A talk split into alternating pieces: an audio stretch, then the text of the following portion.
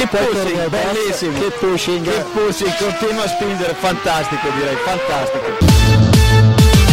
There's got to be things that people find inspiring. I would encourage you to take risks. Those guys are heroes of mine. I didn't really think Tesla would be successful. It was crazy.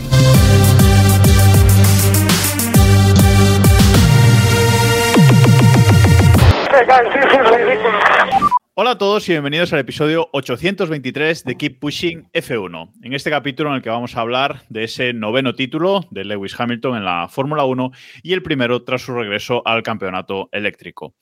Estamos grabando hoy, 28 de diciembre de 2033, y tengo por aquí a los habituales colaboradores. Buenas noches, Héctor, Diego. Buenas noches a todos. Buenas. Buenas noches.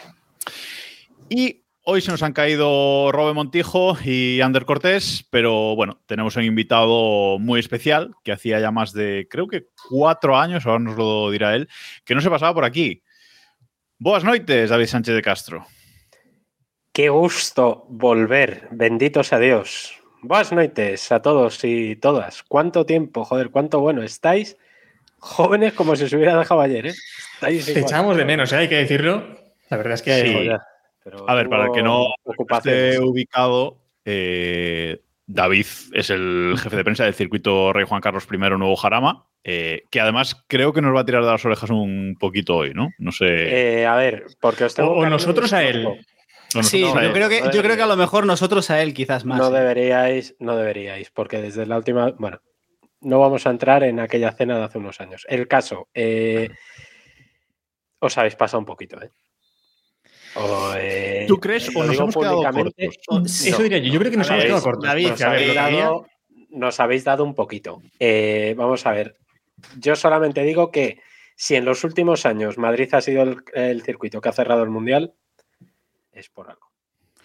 Ese es el problema, ese algo. sí, ese algo, ese ese, algo. algo, ese Eh, algo, ese algo es el problema. el problema. Aquí- Lo comentaremos luego, pero te recuerdo que el único Gran Premio Europeo que tiene una puntuación que, que- cuyo puntúa más de 10 puntos la victoria es el Gran Premio de Madrid, junto con. Arabia, Qatar, Bahrein, Pyongyang No, y, algún otro. Y recordarle, recordarle a David que el Mundial lo ha cerrado Abu Dhabi en el pasado, ¿vale? Y el Gran Premio de Yemen también. O sea que dos grandes premios, mm, en fin, lamentables. O sea que. Eh, No, democracias no voy a decir nada más. Y lo peor de esto es que por fin tenemos un Montmeló que estaba siendo una grandísima carrera. Creo que es las favoritas del público y Madrid pues ha hecho que caiga el Gran Premio de Montmeló y nos, a, nos- a mí me jode bastante. A ver, yo. Pues hubieran además, pagado más. Esto es Hombre, así. eh, una buena putadita le habéis hecho a Hombre. Momeló. Después de cambiar Eh, eh, todo el circuito prácticamente y darnos carrerones. mm, Que lo hubieran cambiado antes. Esto es así, o sea, si nosotros hemos hecho mejor nuestro trabajo, que lo hubieran cambiado antes. Y además Pero los pilotos cosa- nos han quejado. David, no sé, yo creo, yo creo que es mejor que no entremos en eso, porque eso ya Ojo, hecho- nosotros, o sea, ¿eh? El corporativismo. Nosotros. Sí, sí. Eh, en fin, es decir, te recuerdo, te recuerdo David, que, que no, que no ha habido adelantamientos este Gran Premio. Y ni el, ni el año pasado tampoco. Porque no hemos Ni uno, No, es que ni uno. Ha habido decir- uno, el de Hamilton. El de Bueno, Hamilton sí, perdón, ese, con el título, uno, pero vale. Uno. Pues ya está, ¿qué adelantamiento tenía que haber? O sea, pues ya está. O sea, quiero decir, ¿cuántos adelantamientos ha habido? El importante. ¿Para qué? ¿Para qué? Eh, En fin, va- va- vamos, ahora, ahora seguimos, ahora seguimos. en fin.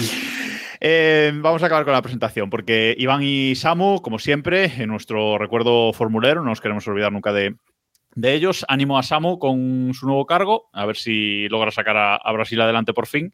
Y a ver si coge el teléfono. Mm, Difícil, lo, lo veo. Y por supuesto a, a Iván, que luego al final también comentaremos sobre este tema. Muchísimo ánimo desde aquí. Un abrazo, Iván. Nosotros siempre, creemos, siempre hemos creído en tu inocencia. Te llevaremos tabaco, Iván. Y gracias a todos, eh, sobre todo gracias a todos los que nos estáis eh, viendo una semana más aquí en, en Netflix en directo. Eh, quien os habla es Jacobo Vidal y ya sabéis que nos podéis enviar zumbidos y comentarios a través del, del chat que iremos comentando a lo largo del, eh, del programa. Y un saludo también a los que nos acompañan en, en este plato digital del, del metaverso y sobre todo a quienes nos están escuchando en formato podcast, que ya poca gente lo hace, pero ahí siguen eh, los invencibles, eh, que esos fueron los originales y son los que están en nuestro corazón. Los nuestros. Los buenos, de verdad. Los de Los buenos, calidad. verdad. Y como decía, bueno, vamos a comentar aquí en este episodio de hoy todo lo ocurrido en la última carrera de- del Mundial, este Mundial larguísimo de 35 carreras y que la verdad es que yo estoy exhausto de tanto cambiar baterías, pero al menos esta última carrera, aunque con solo un adelantamiento, ha estado bastante, bastante llena de, de emoción. Voy a dejar a David para el final por alusiones. ¿Qué os ha parecido la carrera, esta última carrera del año, Héctor? A mí, bueno, llevo como 10 años diciendo que iba a ser una mierda. eh, me sigue pareciendo una mierda. Y bueno, es que también es lo que pasa, ¿no? Por, pero el problema viene también de estos monoplazas. Ya lo hemos comentado durante estos 35 grandes premios, pero eh, nuestros oyentes más jóvenes a lo mejor simplemente recuerden esto por, por Drive to Survive, pero antes se corría en circuitos como, como Mónaco, eh, que quedó pequeño ya para los monoplazas, con el, con el aumento del 35% eh, de los monoplazas, aún más tras el paso al- a los eléctricos. Circuitos como el de Mónaco pues ya no tienen cabida en la Fórmula 1 y circuitos como el de Madrid tampoco deberían, porque ya hemos visto, es que no hay adelantamientos, es un circuito soporífero. En la, en la horquilla de Mónaco ya no giraban, o sea, no era No, no. físicamente imposible que, que girase, pero bueno, en fin. eh, a mí me da pena, ¿eh? Fue divertida, ¿eh? Aquella última carrera con Ahí, bueno, aquello ya lo hemos comentado muchas veces, pero Yo, yo, Jacobo, has dicho eh, emocionante, creo que has dicho, que has dicho para, para el Gran Premio. No sé Sí, qué gran premio, no sé qué gran premio viste tú, sinceramente. Eh, No, no, es que ya ves hasta dónde llega el dinero. el- es decir, no sé, no sé si, casu- si casualmente te ha parecido emocionante este Gran No Premio justo en el que- joder. en el que vuelve David, pero ha sido un gran premio horrible. Eh, yo creo que es candidato un año más al peor gran premio de la temporada. Y, y no sé, o sea, yo, yo no, yo he de confesar que. He de confesar que no puedo decir, no, sé, si siendo honesto, no puedo decir que haya sido un mal gran premio de forma fehaciente, porque la verdad es que me dormí casi toda la carrera. Pero el tiempo que estuve despierto, eh, es decir, fue lamentable. David, ¿Puedo ya o venga. estoy cansado dale. ya de esto? Pero por favor, sea un poquito imparcial. Imparcialmente ha sido el mejor gran premio de toda la temporada. 35 grandes premios y al final hemos tenido que esperar al de siempre, al de Madrid, al, que, al confiable, al, al que nunca falla. ¿Cuántos adelantamientos queríais que hubiera? Sinceramente. ¿Qué queríais estar viendo? A- ¿Alguno? al- peleando. No, en serio lo digo. O sea, ¿qué queréis? ¿Ver a, no sé, a, a Duhan con, con su noda peleando por victoria? No, queríais ver a Hamilton peleando Bueno, con sonado que era lo duro, que... pero Bueno, sí, pero No, ¿qué lo quiero que- decir? Quería ver a Norris metiéndole, pudiendo meterle el coche a Palou o eh, yo no, pero probablemente alguien querría, probablemente alguien querría haber visto a Fernando mm, intentar, a, intentar llegar al llegar a un Eso puesto más arriba, más arriba del podio. Ya luego hablaremos del tema de Ferrari y el cambio de batería. No digo, Pero- no digo, na- no pero digo vamos, nada, pero sí, a ver, lo que sí os puedo decir, y esto igual me echan la bronca, eh, es verdad que eh, ha habido ciertos problemas logísticos, vamos a dejarlo, a dejarlo ahí, porque el barco no entraba bien en, en, la ría de- del Jarama, pero eh, yo creo que ha estado bien la carrera. Es decir, mm, si no os ha gustado ver una carrera que además, insisto, Germán Tilke es probablemente uno de los diseñadores, incluso estando muerto, eh, que mejor lo podría hacer, eh, en fin, mm, yo creo que es una carrera que nos ha dado mucho. Las estrategias han funcionado, las baterías, quitando esa que se puso a arder, eh, han funcionado, hemos comido bien, mm, doña Isabel ha quedado muy satisfecha, no sé qué más queréis. A, ver, eh, a mí cuando Bernie estaba en conversaciones por Liberty para comprar de nuevo la Fórmula 1, allá por 2027, eh, ya fue un escándalo cuando dijo aquello de que habría Fórmula 1 en Madrid si Ayuso ganaba las elecciones. Que a mí esto me recordó muchas cosas porque ya lo había vivido anteriormente y ya vi por a, ni- a el nivel, a nivel autonómico, pero ahora lo nivel has vivido a nivel sí. estatal. Ahora, claro, ahora ha sido a nivel estatal. Eh, y de momento es que mira lo que tenemos. Una carrera que encima vale 60, pu- bueno, 60 no, 30 puntos, pero después, como es la última, se duplique y demás, eh, temas de la, de la actual Fórmula 1. Y, y Bernie lo que hace las cosas bien. Esto es así. Con Liberty no se podía hacer. Menos mal que volvió Bernie de entre los ver. muertos, literalmente. Y, y nos Yo- hizo recuperar este gran premio. Yo eh, tengo que decir que no es porque David esté aquí, pero la verdad es que la carrera me ha resultado interesante porque eh, Menos mal. En, muchas, en muchas ocasiones, eh, por ejemplo, aquellos míticos grandes premios de Imola de 2005 y 2006 con, Alonso y, Schumacher, que en, en esta época del DRS y ahora con el doble DRS, etcétera, muchos habéis quejado del DRS, de los adelantamientos, etcétera, y que las carreras reales y buenas eran como esa, ¿no? De, de esas de Imola, que estaba un coche detrás de otro sin poder pasar, pero intentándolo todo el tiempo. Bueno, pues aquí hemos vivido un poco, un poco eso. Eh, victoria de Palou, sí es verdad que pole y victoria para, para Palou con, con el Haas, pero ha estado Norris toda la carrera detrás, pegadito a él con el McLaren, intentando meterle el morro y una lucha mm, bastante. Más allá de que el circuito mm, permita un adelantamiento, y que sea una patraña o no, eh, que eso ya lo hemos hablado muchas veces, pero la carrera en sí, yo creo que ha sido, que ha sido interesante. ¿Que nos gustaría una victoria de Alonso por fin esta temporada con el Ferrari? Sí, pero bueno, un podio, pues tampoco. Bueno, es que teniendo, a ver, pero esto es lo de siempre. eh, yo no debería meterme en estos fregados, pero eh, Vettel decía en la, en la rueda de prensa de jefes de equipo, esta que se hace los miércoles, que la primera me refiero, eh, que la estrategia iba a ser clave. Efectivamente ha sido clave porque Ferrari otra vez la ha vuelto, la ha vuelto a liar. Entonces, eh, bueno, si no ha funcionado, no ha funcionado. Fernando siempre sigue, sigue demostrando que está ahí, pese a lo del brazo, y bueno, pues yo creo que yo creo que, que tenemos que congratularnos, ¿no? El podio número 99 ha tardado, pero le tenemos ahí. ¿Y dónde iba a ser? En Madrid. Bueno, vamos, vamos por partes que nos estamos difuminando. La pregunta inicial era si os había gustado la carrera y han quedado claras las, las posturas, pero bueno, ya que estáis hablando de, de Fernando, vamos, eh, vamos con eso. Eh, decía, decía David que la lió, la lió Ferrari con, con la estrategia de, de nuevo. Bueno, no, no con la estrategia, ¿no? Digo, sino que la, la lía pues con de nuevo, siendo lentos con el cambio de, de baterías. Hemos recuperado esta temporada con Fernando aquel meme de, de Héctor, de, de Carlos Sainz, de esto nos, conta- costará 50 años o no sé cuánto esta, esta maniobra. Eh, pero aún así, eh, como llevaba mucha ventaja, pudo mantener esa tercera plaza. Yo, yo, la cara de que la cara de Carlos en el, en el box, que estaba, bueno, los que lo hayáis podido ver en la retransmisión de, de televisión, eh, habréis visto que, que Carlos estaba en el box de invitado. Recordemos que Carlos se marchó, se acabó retirando y dejó Ferrari porque estaba un poco Perdón, perdón, hasta, las, perdón. hasta las narices de Perdón. que. Muteate, David. Muteate, David, y seguimos. con- Presidente. Eh, Mute- Perdón, eh, estoy- Este es tonto. eh, déjalo. Ha dicho No, presidenta, no, ¿no? no. Creo que ha dicho. Sí. Que- Escuchamos. Nada, ahora sí que ha muteado. Muteado. Bueno, Bueno, ahora nos Desde luego. Vale. Eh, decías, eh, decías, Diego, de Carlos, que sea. Decía que la cara, la, la cara de Carlos en el. eh, la cara de Carlos en el box era, un, era un poema. Es decir, esa cara de yo lo he vivido. espérate. David. No, no, sigue, sigue. No, sigue. sigue con. Vale. Ahora nos, ahora nos cuenta.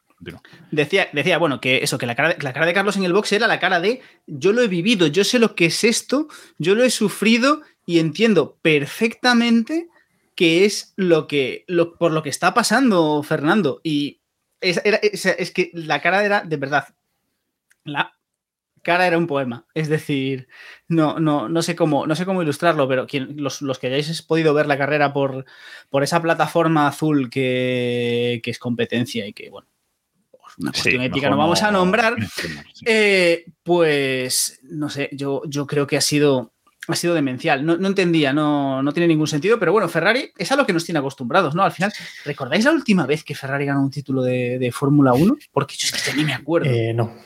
Creo que debería, Es que ya debería ni me acuerdo. echar muy Y- atrás, pero. Y ojo que Héctor se sigue comprando merchandising de Ferrari. No, este es antiguo, ¿eh? Mira, fíjate los, fíjate. Es verdad, Bastante verdad. antiguo, ¿eh? ¿Desde cuándo tenía Mira, patrocinadores? Sí. De- y, y es que ya arranqué el póster y todo, ya que tenía por aquí. A la mierda todo. No sé si recordáis. Eh, no, aún así, a ver, yo con Alonso sigo confiando porque, joder, yo creo que hizo una de las mejores carreras que ha hecho en, en su vida con, con ese podio. A pesar de la cagadita de Ferrari en boxes con ese cambio de batería, que madre mía. Eh, y, y mira que creímos que cuando un alemán cogiese las riendas de la escudería y demás, con, A sus pies. A sus pies y a los de su señor siempre. ¿eh? Ve, ve, Dios, Dios, Dios. Eh, David, David, ¿con mi madre, quién- con hablabas? las- no, ¿Con quién, ¿Con quién hablabas? ¿Qué pasa? Nada, mi madre. Ah, sí, Eh, sí. Rajad menos, ¿eh? Hay que aprender a mutearse, ¿eh? que siempre Sí, estamos ya. igual. Pero bueno, Es que no me ha funcionado No, que- lo de la oreja. Eh, sigue Héctor. No, que digo eso, que pe- pensábamos que con Vettel al mando y en un equipo italiano, un alemán y demás, pues podía poner ahí un poco, pero nada, al final hemos visto que Ferrari sigue siendo lo mismo. Y también me gustaría hablar de, los neumáticos, ¿no? Porque Alonso al final llegó al podio, pero vamos, ya los, los Michelin los tenían en las lonas al final.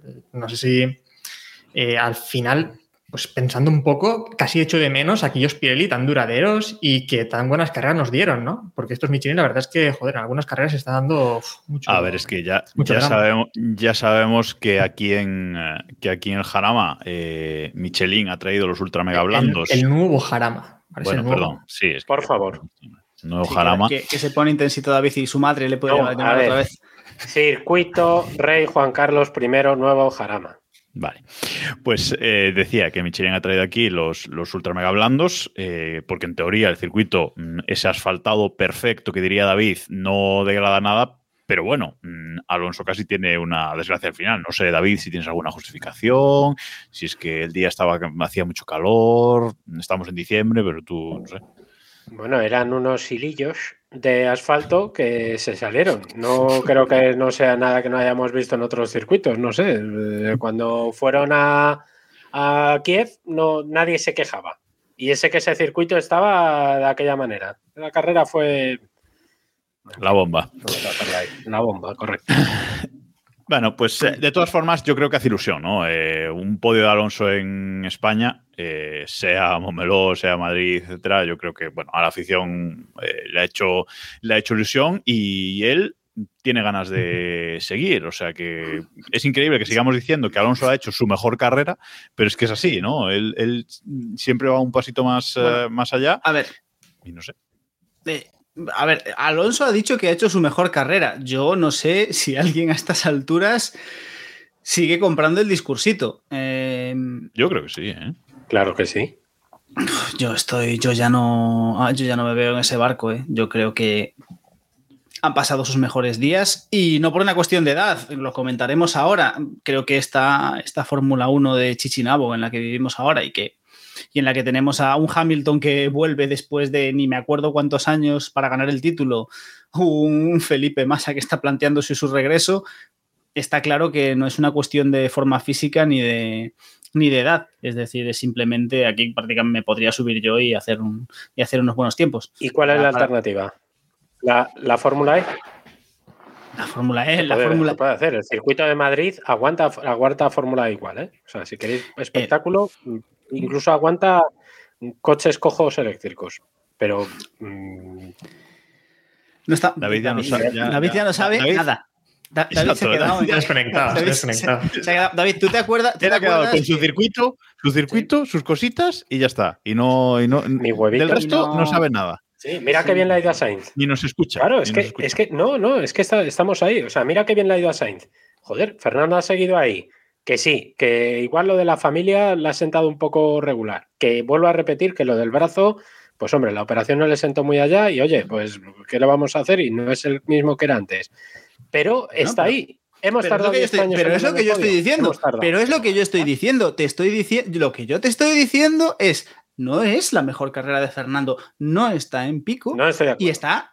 Y ya Aún no así, es su para mí, verle- y verle a- tenemos. Vamos a ver, es que tenemos otro piloto español que sí está en un buen momento, otro piloto español que ya ha igualado el número de títulos de Fernando, que parece que no se nos olvida, y que, y que a lo mejor tal vez estaría bien empezar a dejar de vender la burra de, de Fernando Alonso Forever. No sé, quizás, tal vez. A ver, Es a los nostálgicos, a los nostálgicos hay que decir que ese momento abrazándose con el presidente de Ferrari, con Flavio Briatore, para mí ese Hombre. momento fue un momentazo, ¿eh? Esa carrera. Sí. Fotos del pasado eh, vestidos de azul y ahora vestidos de rojo, pero tal cual. O sea, yo a mí Era, fue, sí, fue muy fue emotivo. emocionante. Bueno, vamos, um, Vamos a recopilar un poquito y vamos con la lucha por la, por la victoria, porque, eh, bueno, antes de nada, tenemos que recordar que es la primera vez, al menos que yo recuerde, que tres equipos y tres pilotos diferentes llegan a la última carrera del año con posibilidades de ganar el, el título. Insisto, que yo recuerde, a lo mejor ha ocurrido en la historia de la Fórmula 1, pero que yo recuerde, en 2007 también llegaron a la última carrera tres pilotos con, con posibilidad de, de ganar, pero solo eran, eran dos equipos. Aquí 3 y 3. Parece que esta nueva Fórmula 1 de, Elon Musk eh, funciona. Eh, esta herencia de, de, de, Eccleston, eh, pues Elon la ha sabido manejar bien y está, y está funcionando. Y de hecho, pues no solo han llegado, hemos llegado a esta carrera así, sino que dos de los pilotos que estaban luchando por el título han luchado por la victoria aquí. Como decíamos antes, Palou con el, con el Haas y Norris con, con el McLaren, ¿no, Diego? A ver, eh, hemos llegado a esta situación con, teniendo en cuenta que por el motivo que sea, y no vamos a entrar a valorar esto porque, bueno, no vamos a discutir ahora con David, eh, por el motivo que sea, eh, Madrid puntúa doble. Recordemos que daba que la victoria de este Gran Premio era. No solo es que puntúe doble, que puntúa más y puntúa doble. Eh, bueno, eh, recordemos, recordemos para los para quien no recuerde que desde hace unos años eh, Bernie introdujo una nueva tasa para que no los grandes premios puntuasen más o menos en función de. Lo va a explicar otra vez. De, criterios de, de, criterios deportivos, según Bernie, ¿no? Bueno, Bernie explicó que había cierto tipo de criterios deportivos. Me imagino que el criterio deportivo era que el circuito le ponía una montaña verde más alta que subir. El caso claro, es montañitas. Que, Siempre hemos defendido aquí las montañitas. Las montañitas. Y el caso es que los, todos los circuitos europeos ahora mismo tienen, ofrecen 10 puntos a, por la victoria, excepto Madrid, que no solo eh, está en el grupo de los grandes, de los circuitos de que dan 30 puntos por la victoria, sino que... Grandes sino que perdona, de grandes, enorme. grandes, Enorme. eh, sino que Titánico. puntúa Ya. doble. Es decir, puntúa doble. Es decir, son 60 puntos. Es que estamos alterando la competición. Todos sabían. Es decir, no, tiene, no tenía sentido. El título realmente debería estar decidido en la, en la, carrera anterior. A ver, que son 35 carreras también, Héctor. Es decir, aunque se den 60 puntos en la última, hombre, nunca Hombre, hemos si- llegado en si los das últimos una 10 años y las ¿Cómo? 17 Perdón. sprints, que son 35 con 17 sprints, Sí. también acordaros. Eh, Eso, Madrid, ¿por qué no tiene sprint? Porque Sí, Ah, es verdad, David. Explícanos, explícanos después del desastre del, del, año pas- del año pasado, que os quedasteis sin neumáticos el sábado y, y no se pudo correr el domingo, que, ¿por qué Porque casualmente no este año no hay sprint? Eh, bueno, no ha habido sprint porque también entendemos que tiene que haber otros circuitos en donde se alternen. Nosotros creemos que es mejor premiar la carrera del domingo y que no se adultere todo el resto del, del fin de semana. Y sois vosotros los que rajáis del sprint. Nosotros, nuestras encuestas que hemos, que hemos neurohecho, eh, bueno, funcionan. Y además el señor Elon dice que, que las sprint al final tienen que desaparecer, que fueron un experimento que empezó hace ya 12, 13 años, ya no recuerdo. Eh, y que creo que se tienen que quitar. Yo al final soy de los que dice que debe premiarse un viernes normal con sus libres, sus cosas, sábado clasificación y el domingo una carrera. Que Madrid puntúa triple casi. Evidentemente, es la última carrera del año. Evidentemente, dice el tío. Bueno, en fin. Claro. Eh, ¿Cómo has visto esa, esa lucha, Héctor, entre, entre Palou y, y, y Norris por esta? Porque decía yo que, que, bueno, que era una lucha apretada, sin adelantamientos, es verdad, pero yo creo que los dos bastante limpios, respetándose. No sé, a mí, a mí me gustó. Vaya. Sí, eh, tiene muy buena relación, ¿no? Palou y Norris desde aquellos tiempos en McLaren creo que se lleva muy bien dentro y fuera de la pista. Y cuando Palou se marchó al, a Haas, pues siguen igual, ¿no? Se llevan fenomenal. Eh, y bueno, yo sí vi una lucha muy limpia. A mí, en cuanto a los pilotos, creo que son tres titanes. Sobre todo lo que ha logrado Palou en estos últimos años, eh, creo que igualará en títulos a Verstappen, eh, burbujita Verstappen. Y además me parece el mejor piloto eh, del momento. Y, y, también sobre, esta, sobre este papel que ha hecho, sobre todo Tesla, ¿no? En, en este último final de temporada.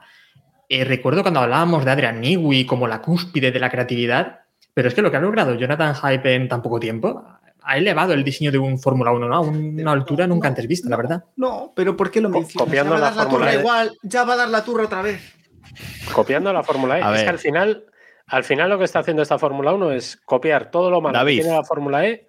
Es así. Que tenía, te recuerdo, que tenía. A ver, a David lo vamos a informar de que la Fórmula E ya no existe físicamente. Bueno, Bueno, sí, sí, o sea, la la forma- entendedme a lo que me refiero. O sea, la filosofía. la de Fórmula, la, Fórmula E. la Fórmula 1, ¿por qué ha, eh, digamos, integrado o absorbido a la Fórmula E? Porque ya no tenía cabida. Porque aquí hay coches que llegan a los 380 km por hora, que luego lo comentaremos, y en la Fórmula E nunca llegaron a pasar los 200. Entonces, Bueno, pero porque no tampoco me estaba parece el señor bueno defender. al frente y al final, pues Bueno, eso se. por lo se que sea, pero al final- también un, res- un respeto a la Fórmula E, que hay ahí también muchos, muchos pilotos de, de eSports y demás, y en el metaverso, Sí, sí. entonces, bueno, un respeto Y también a ellos. Que Vamos a ver, sus- recordemos, no seamos cínicos, recordemos que la Fórmula E desapareció porque le hicieron desaparecer, porque básicamente había absorbido toda la popularidad de la Fórmula 1 con aquel, cuando, cuando tuvimos aquella transición maravillosa a los motores tricilíndricos híbridos que, que no soportaba nadie.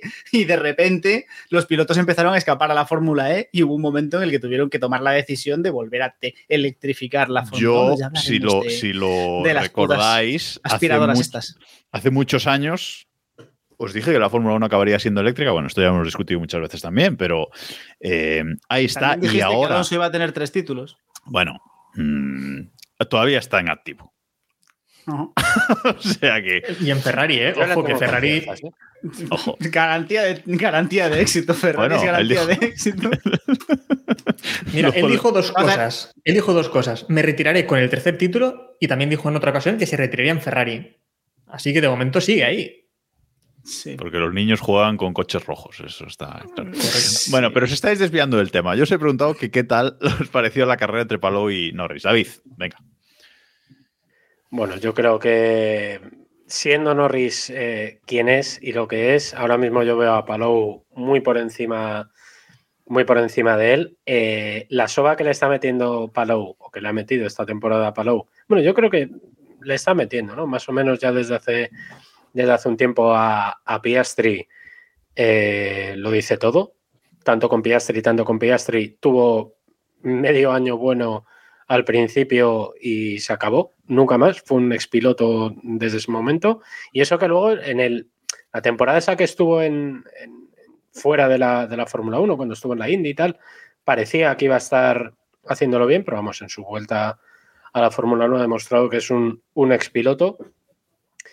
Y, y Palou está en un estado de forma espectacular. Yo creo que para el año que viene, si Dios quiere la cosa va bien, en la última carrera del año, otra vez en Madrid, evidentemente, volveremos a verle ahí arriba. Y, bueno, si sabe gestionar esa, eso que tiene que hacer ahora en enero cuando compagine con el Dakar, si, si puede conseguir eh, hacerlo bien, yo creo que es muy buena noticia para, para sobre todo para el proyecto que tienen adelante de montar su propio, su propio certamen con monoplazas, ¿no? Entonces, Yo creo que, entonces, es, que es un piloto David, que está ahí en activo. Tú Muy que, tú que vamos a, vamos hacer, vamos a aprovechar tu puesto para sacar algo de utilidad, ya que no nos vas a, a solucionar lo del circuito. Eh, entonces, podemos eh, asumir de tus palabras que Palou va, va a mantenerse en Haas y no va. Sí. Esos rumores de que el asiento que deja libre Hamilton podría estar Nah, nah, colocado para, para Palou, lo podemos olvidar. No, no, yo creo que no, porque ahora mismo Haas, ¿dónde te puedes ir mejor que, que- que- qué le pueden ofrecer en fuera de En Tesla, el mejor monoplaza, el mejor Hombre, monoplaza de la mm. parrilla. Vamos a ver, Hamilton acaba de ganar el título con yo ya no sé ni cuántos años tiene, macho, que tiene casi nietos. Pero es un proyecto que va a morir al final. O sea, quiero sea, decir, claro, el problema ¿tú más crees que, que tiene va- Tesla es el ¿tú otro que- piloto.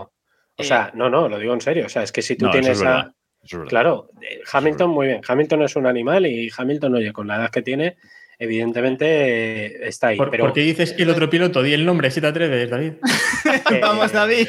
El otro Se va a decir el apellido No, como, no. como decimos siempre. Hombre, a ver, el apellido es Musk. Eso, ev- evidentemente, Claro. eso sí lo, sí lo sé decir, El- pero no tengo el suficiente eh, Voy a vocabulario. ahora yo, mismo. como siempre. Os lo voy a decir. XAEA 12 Mask. 12 no, X palito palito. Bueno, Como nos gusta Bueno. llamarle aquí. Palito, palito. Sí, Nosotros en, el- en el circuito le llamamos Junior. es su primera, es su primera temporada en la Fórmula 1. ¿eh? Tampoco quiero que os metáis con- mucho con, con X, que es su primera temporada en la Fórmula 1. Piloto más joven de la historia de la Fórmula 1. Que recordemos, no sé si tiene 13 o 14 años. O sea que No, no. A ver. yo creo que los 13 no A ver, hay que, ¿eh? hay que reconocerle el mérito de no quedar el último. Recordemos que Sunoda y Stroll, luego ya hablaremos de Stroll, que eso es maravilloso. Eh, Sunoda y Stroll quedaron por detrás de él, también es cierto que, eh, batió el, que ha batido el récord de distancia entre, entre compañeros de equipo.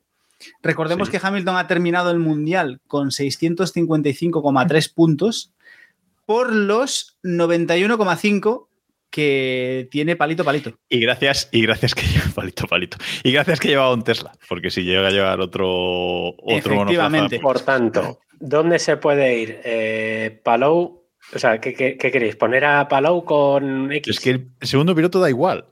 El Es segundo decir, piloto no, no da Tesla da igual. igual. Y vamos a ver. A ver en este caso da igual. Estamos hablando del equipo que acaba de ganar, que es propiedad del dueño de la Fórmula 1, que por lo que sea tiene un buen monoplaza. Por lo que sea. Bueno, No sé, ese asiento yo lo veo un poquito un caramelo. ¿eh? También os digo que el niño, a ver, el niño viene, viene muy bien educado. Nosotros en el trato es uno de los pocos que no escupe. Oye, mm, Ya sabemos las nuevas generaciones. Bien, ¿eh? bien. bien. No, bien, bien, bien. Es que, bueno, lo de la modita esta de según. Ah, buenas tardes. A mí me, me sigue dando asco. Oye, ¿qué queréis que os diga? Llamadme polla vieja, pero yo a mí me sigue dando Polla asco. vieja. Pues A ver, es, es un, es un cepo, es un cepo y en esta carrera vinieron con lo de la batería como excusa, pero en la carrera, por ejemplo, la de Orlando, el Gran Premio de Disney World, eh, dijeron que había habido un- también un problema con el DRS delantero y estamos siempre igual, ¿no? Siempre ponen excusitas para decir que, pues, bueno, pues que no, no llega al nivel. No es que Por no esté al nivel cercano de Hamilton, sino que está muy, muy atrás.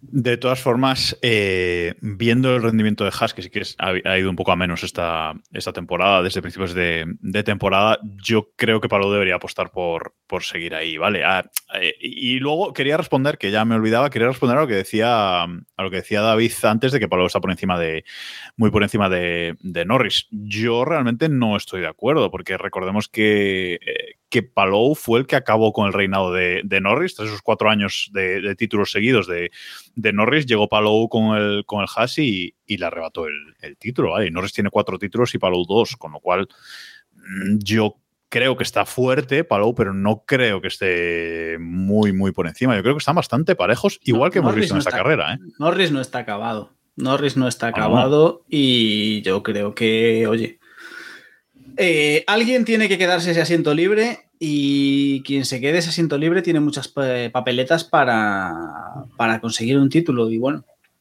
¿Y, y no veis a y no veis a Drugovic en el sitio de, de Hamilton No, cuando se Yo vaya? creo que Ferrari necesita a Drugovic ahí, ¿eh? Hombre, eh, qué mejor. ahora que ha llegado Alonso una temporada, lo que ha crecido Drugovich en Ferrari esta temporada con Alonso, a ver, eh, No, que Drugovich venía, veo ahí. ¿eh? venía de ganar, venía de ganar un título y se hundió el año pasado y este año en- con Alonso en Ferrari ha crecido mucho. Yo creo que, que se necesitan uno al otro, sinceramente. Por cierto, nos dice eh, Jero en el chat, eh, nos dice que qué pensamos sobre ese rumor que dice que tras la retirada de Hamilton, Musk le ha elegido para pilotar la Starship a Marte. Es un rumor que no sé si habéis escuch- escuchado por ahí, pero Yo creo que es más marketing que otra cosa, sinceramente, porque la Starship es que se pilota sola. O sea, no. Para empezar. Pero a ver, Mm, Lo sabiendo- ahí. Ya sabemos cómo es Hamilton y, Sí. y tal. Por- O sea, ya lo vimos cuando lo de la. Cuando lo de la. la- esta que hubo, joder, la. la- lo diré.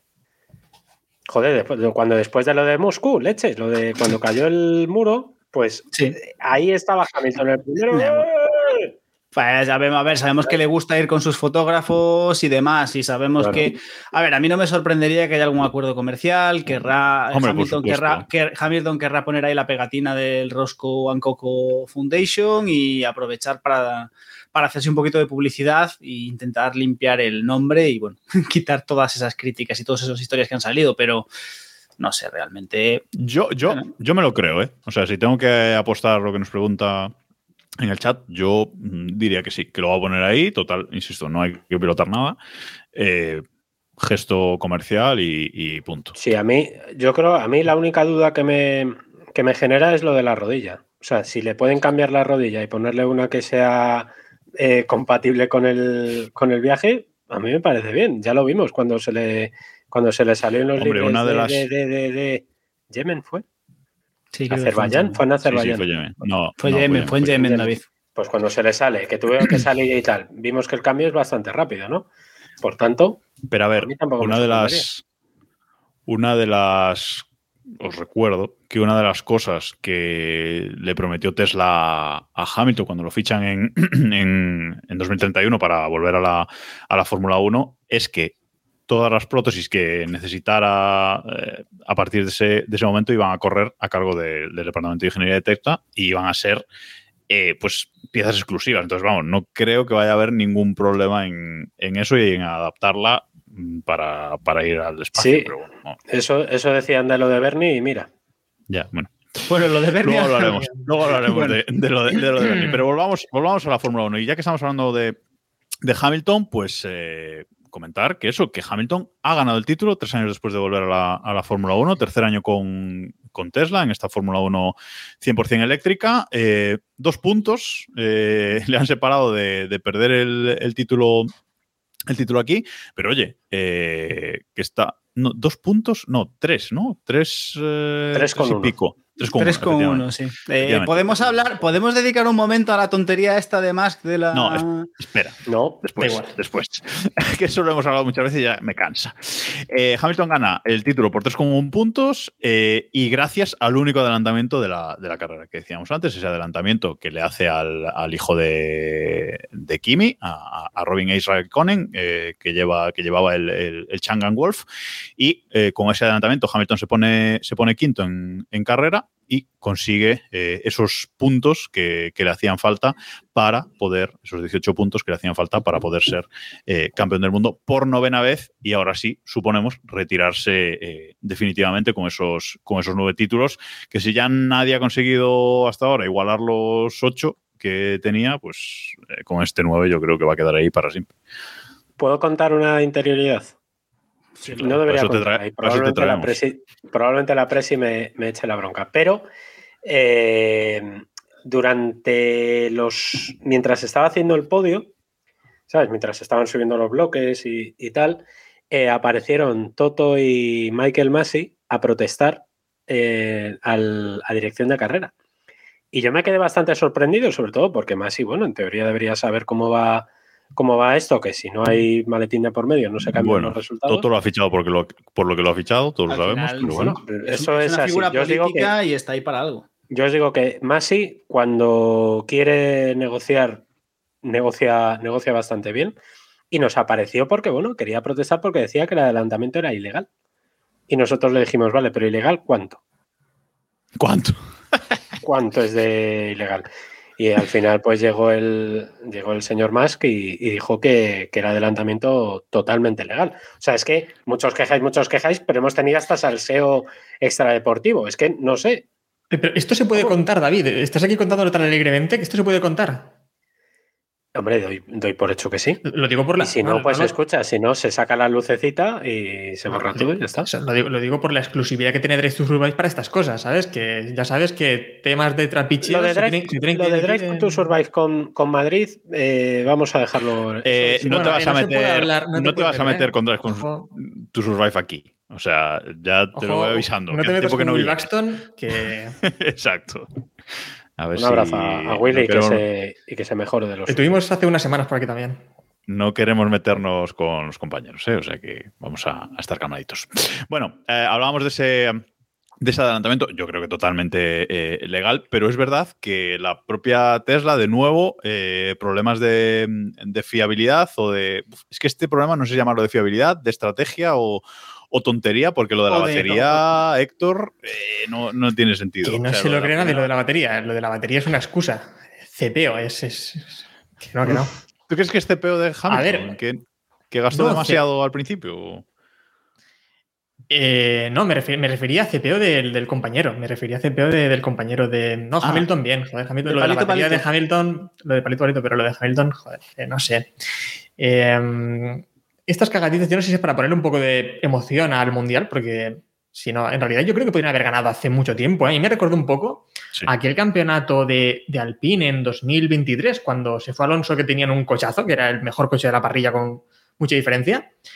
Y no sé si fue por ponerle emoción, pero es que, bueno, la liaron ahí entre los compañeros, ¿no? Entre Ocon y, y aquel Gasly, ¿no? Era eh, Gasly. Y, Sí, Gasly. joder, men- menuda temporada, ¿no? Nos dieron. Pues a mí me recuerda un poco, yo qué sé, querían meterle emoción o algo y por eso hicieron lo de Hamilton, pero si no, no tiene sentido que se deje la batería a medio cargar ahí al 80%. Tú, tú, Diego, compras esa teoría porque recordemos que es la, lo que ha dicho oficialmente el, el equipo, ¿no? Que, que, la batería, la primera batería que monta en el monoplaza de, de, Hamilton solo estaba cargada al 80%, que se olvidaron de enchufarla por la noche.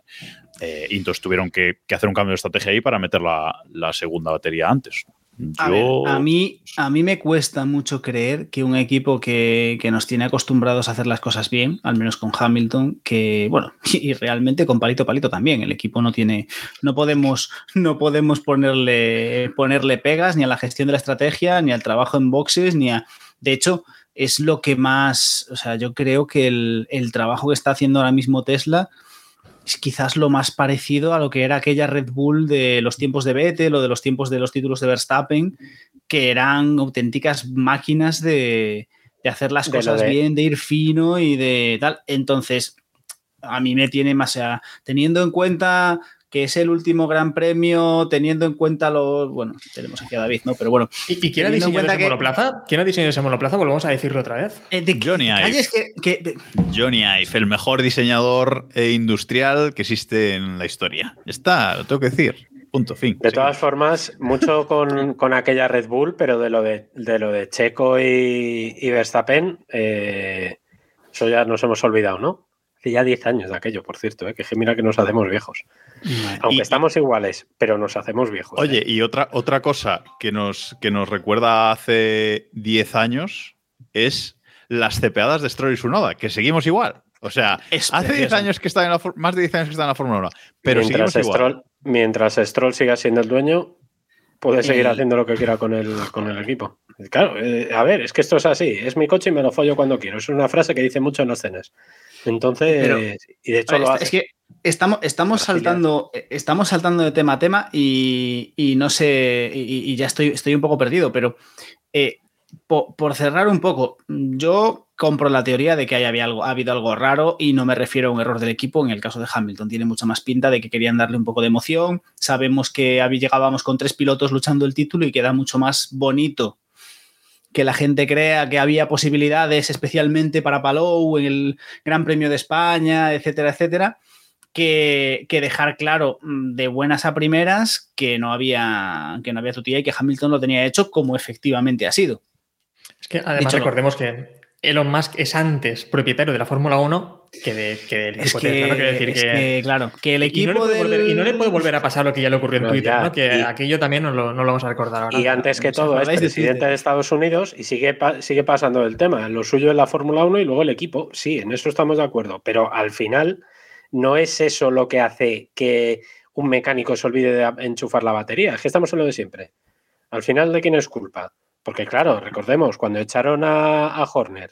A ver si va a ser culpa, a, a, ver si va a ser culpa de cómo están diseñados los boxes del circuito. No, no me hagas hablar. Los boxes no están perfectamente. El empalme ese de que había en el box de, de este de Changal eh, lo de, funcionaba, ¿eh? Lo de las, lo de las goteras estas, lo de las goteras estas, porque el, por el contrato este que se cayó. Eso que, es por el cambio climático. Claro. Claro. Se hace condensación y. es mi abuela. Ajá. Es mi abuela explicando Mira, cosas. Eh, sí, bueno, vamos a. Bueno, dicho, dicho lo de cambio si queréis. No, eh, vamos, volvemos... vamos, a por avanzar, eh, por avanzar sí, porque sí. se, se nos, nos, nos, dice, Lauriki nos dice que es culpa de su noda, claramente, y, y también Juan Muñoz eh, dice lo contrario, que, que fue Stroll, que la culpa es de Stroll. A ver, Stroll no mira los retrovisores, de nuevo, ya sabemos que estos monoplazas llevan, llevan retrovisores que no son espejos, que son cámaras, que eso eh, se introdujo precisamente para por culpa de Stroll, para mejorar la bueno, cómo se veía. En su momento le llamamos eh, la regla Stroll, ¿no? O... Exacto, la norma después... Stroll, etcétera. Entonces, bueno, se pusieron cámaras en vez de espejos y ahora son mucho más grandes y se ve mucho, mucho mejor, no hay reflejos ni historias, pero Stroll sigue sin mirarlos. Y claro, su noda, ya sabemos, voy, eh, voy, me meto por aquí, no cabía, el otro no mira los retrovisores y boom, y safety car incluso con safety car no hubo adelantamientos en esta carrera en la resalida, pero eso es otro tema. Eh, no sé, eh, es verdad que... Claro. Bueno, es verdad que, safety que drone, Stroll... Cierto, ¿eh? A ver si ya empezamos a aprendernos ¿Cómo? el safety drone. A ver si ya eh, seguimos eh, llamándolo mal. Mira que hace años ya que entró y seguimos llamándolo safety car. No es safety car, es safety drone. Joder, es que no, no cuesta tanto. Razón. Claro. Ahí tienes razón. Sí, Eh, eh, decir- Bolos en el metaverso nos dice que le gusta más el, el dron este que el anterior Virtual Safety Car holográfico, que aquello dice que no sería, que no sería bien. Eh, Pietro, chulo, también te digo, cambia el HMD este que tienes, que ya, ya le toca. ¿eh? Bueno, eh, decía que, que- comentaba David antes que Stroll eh, está en el equipo de su padre, con, con lo cual ahí no hay nada que hacer, y su Noda está en el equipo Honda. Entonces creo que tampoco hay nada que, que hacer, que son dos que nos los vamos a comer mientras esos equipos sigan en la, en la parrilla, pero Vosotros, eh, es que nos, nos sigue sorprendiendo que Stroll, de verdad, que Stroll no haya dejado de, de pilotar. Es decir, eh, yo, yo, yo de decir que cuando anunció, de hecho creo que, creo que hace justo un año, porque fue el 28 de diciembre, si no me falla la memoria, cuando anunciaron, bueno, después del, del fallecimiento de Lawrence, que, bueno, fallecimiento, el criogeni- la criogenización de Lawrence, que bueno, recordemos sí, que al final se ha ido a la Walt Disney Freezing Corporation con Bernie y demás. eh, pero cuando anunció que iba a ser, eh, que iba a quedarse con el equipo, que iba a ser jefe de equipo, CEO del equipo y que iba a seguir pilotando, todos nos lo tomamos a cachondeo. Pero no.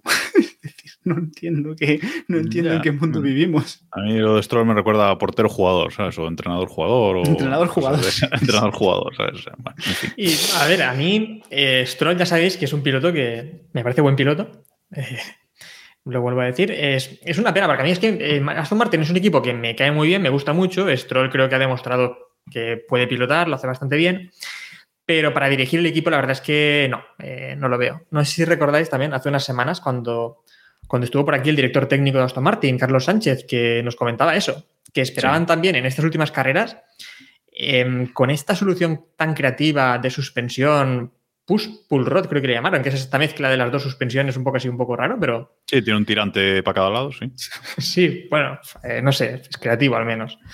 Que la estrenaron en el Gran Premio de Abu Dhabi 2, el de octubre, y yo esperaba más de Aston Martin. La verdad es que tengo un poco de cariño y mm, A me, ver, me yo sabe mal que el ver que están problema- así hundiéndose. El problema de, de Aston, más que Stroll, que lo es, eh, yo creo que el problema es Chadwick. Yo eh, sé que lo que voy a decir no queda bien, no es políticamente Te correcto. vas a meter en un jardín. A ver. Ya, pero es que desde lo de la hormonación, este chico no avanza. Eh. No avanza. Yo, que a mí me parece Ya. muy bien y te digo una cosa. A tope David. con los derechos trans y todo lo que tú quieras. Pero Jamie David. Chadwick sigue siendo mujer. No Ay. cuela. No cuela. Señora, es una mujer. Es que además va al baño de mujeres. Esto no sé por qué os lo cuento, pero debería ir al baño de mujeres. Va al baño de mujeres. O sea, eh, no, no podemos seguir con. En serio, 2033. Seguimos con la genipollete. Que- Es que no es que los trans. Mi, mi, mi. Que alguien, que No, alguien tío, eres mujer. Naciste mujer.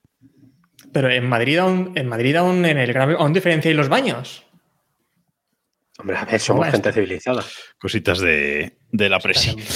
Bueno, Doña Isabel. Eh, Bueno, a ver, Chadwick lo que queráis, pero es que ha doblado. yo no voy a o sea, entrar. no ha- yo no voy a entrar ahí. No, no ha doblado. No, no, no, no voy a No. meterme en el jardín de David. Voy a decir únicamente que sacamos más del doble de puntos que Stroll.